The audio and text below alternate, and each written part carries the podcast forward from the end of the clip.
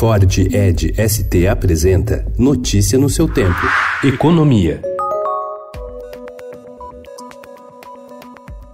Um grupo de 13 ministérios e órgãos do governo federal deve entrar entre agosto e setembro num quadro de apagão pela penúria de recursos. Outros nove ministérios também estão em situação apertada por falta de dinheiro, mostra levantamento feito pelo Estadão, com base no que foi autorizado em gastos do orçamento de cada órgão. O ministro da Economia, Paulo Guedes, e sua equipe apresentaram ao presidente da Câmara, Rodrigo Maia, e a um grupo de deputados um plano para conseguir 20 bilhões de reais em receitas para desafogar o orçamento e conseguir dar um socorro aos ministérios.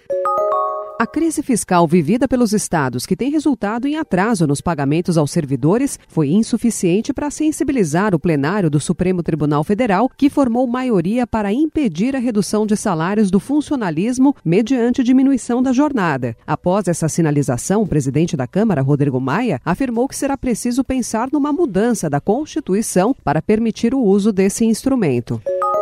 Um dia depois do anúncio do primeiro grupo de empresas que serão privatizadas pelo governo Jair Bolsonaro, o secretário especial de Desestatização, Desinvestimento e Mercados do Ministério da Economia, Salim Matar, avisa que o governo será célere, mas não afoito, no programa de privatização das estatais. Em entrevista ao Estadão, Matar informa que até o final do ano o governo deverá anunciar dois outros lotes de estatais que poderão ser vendidas, mas que não estarão incluídas as chamadas joias da coroa.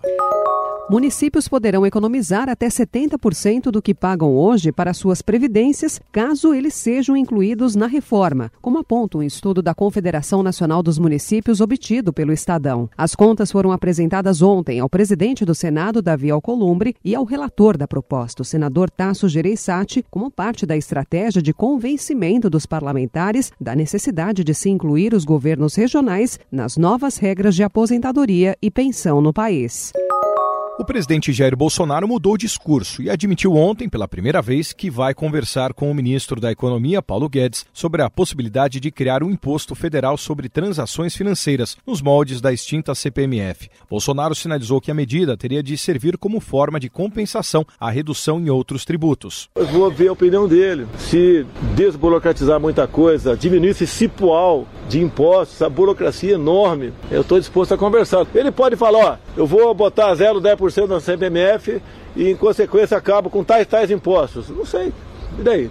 Notícia no seu tempo. É um oferecimento de Ford Edge ST, o SUV que coloca performance na sua rotina até na hora de você se informar.